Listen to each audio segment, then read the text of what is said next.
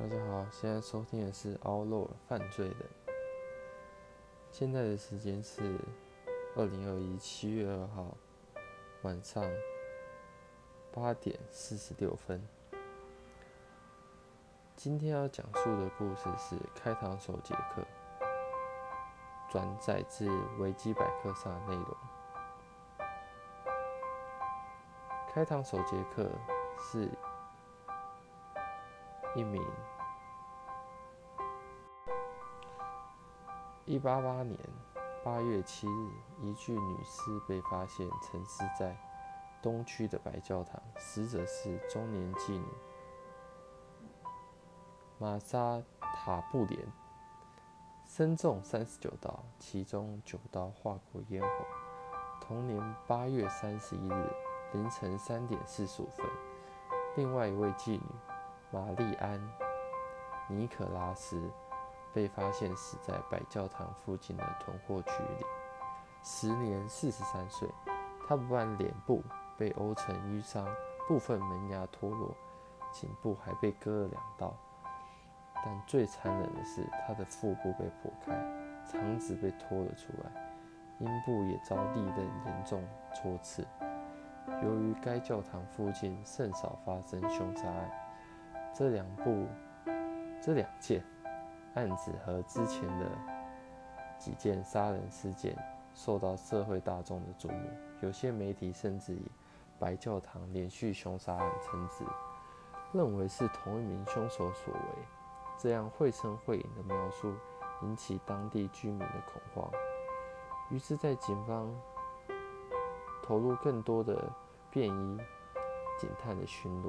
当地的居民也组织巡逻队维持治安，如此使人民相信此类案件将不会重演。没想到八天后，也就是九月八日的凌晨五点四十五分，一位居住在汉柏林街二十九号的老车夫，与其廉在其廉价的出租公寓的后方，发现了一具女尸，死者是四十七岁的妓女。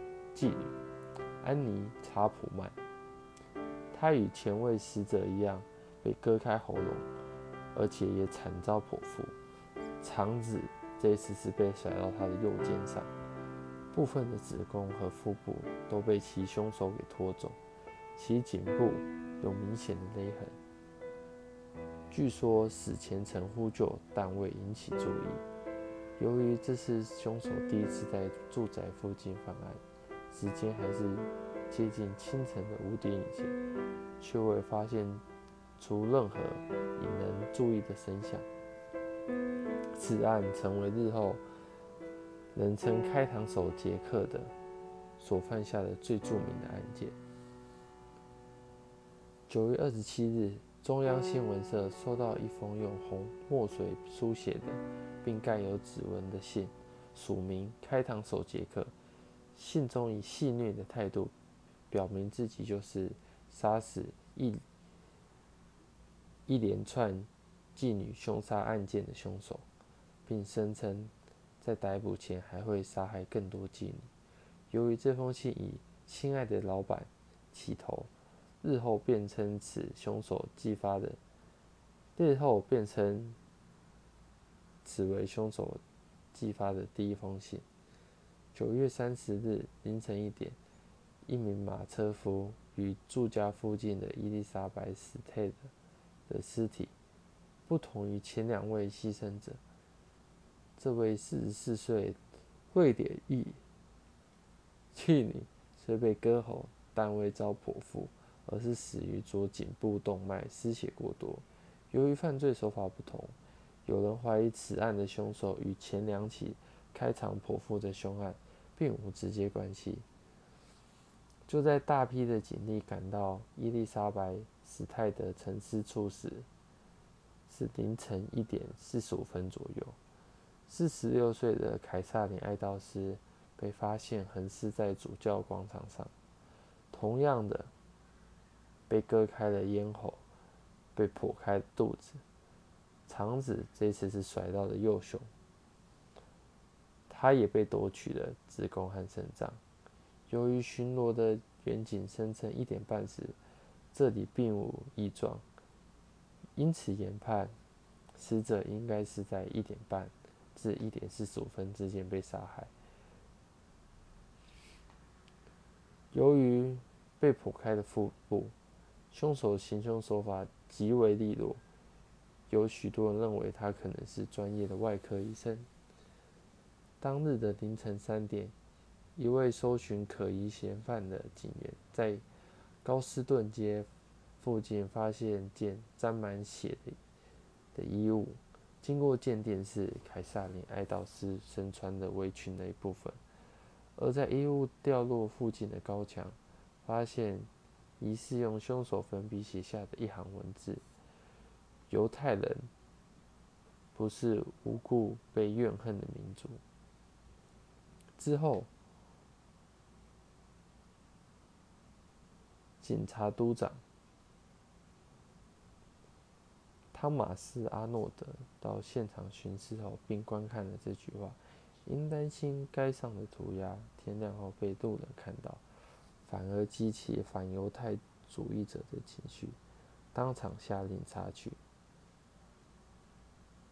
隔天，也就是十月一号，中央新闻社就收到一封明信片，内文同样以红墨水写成，信里写信者自称是调皮的杰克，并提到他隔天在打算。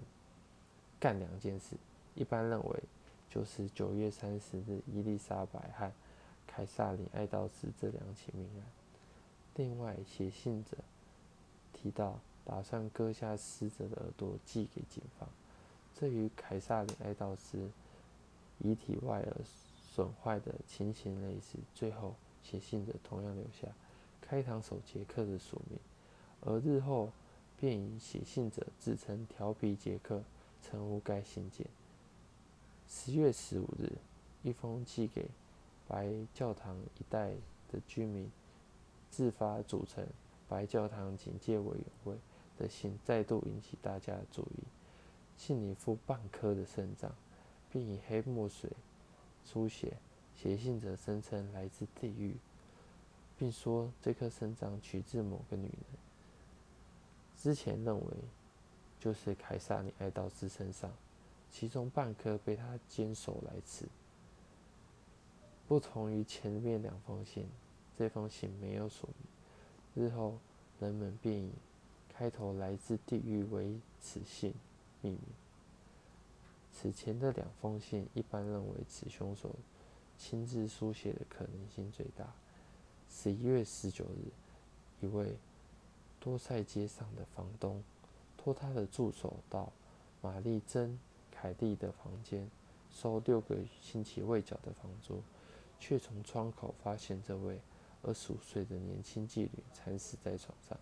她全身赤裸，颈部有勒痕，胸部和腹部被苦害，心脏已死，脸部的额鼻和乳房也被割掉，据说被凶手拿到隔壁的烤炉吃掉了。但也有人认为是凶手割下带走。一位邻居宣称，昨晚即十一月十八日晚间八点半时，仍看到凯莉活着。不过，他对凯莉的长相叙述完全不正确。另外，有邻居声称，当天的凌晨四点，有听到一声女性的尖叫声。但可以确定的是，尸体发现的当前一天。晚上十点，凯莉曾出现在酒吧里。玛丽珍·凯莉命案后，开膛手杰克似乎销声匿迹。纽约、伦敦，不是纽约、伦敦，伦敦未再出现类似的命案手法。媒体对命案的兴趣也逐渐退去，但警方动员大批人力，却迟迟无法侦破案件，饱受包括维多利亚女王。在内的英国各界人士的批评，进而导致警界高层异动。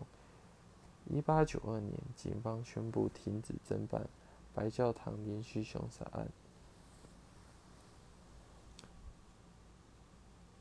近年来，有研究指出，玛丽珍·凯蒂的命案可能只是另一位凶手嫁嫁祸给开膛手杰克的作为，有别于先前四宗命案。这次行凶者选择在室外作案，并非室内；室内作案并非室外。而且这次行凶者不像死亡搬来去匆匆，而是逗留于现场一段时间。加上凯蒂的子宫并没有被视为战利品取去，凶杀报告显示，尸体被切割的方式也大有所不同。此次行凶者显然不熟悉解剖，可是这些研究结果都缺乏实质有力的证据，所以到现在而言，玛丽珍·凯蒂都被认为是开膛手杰克最后的受害者。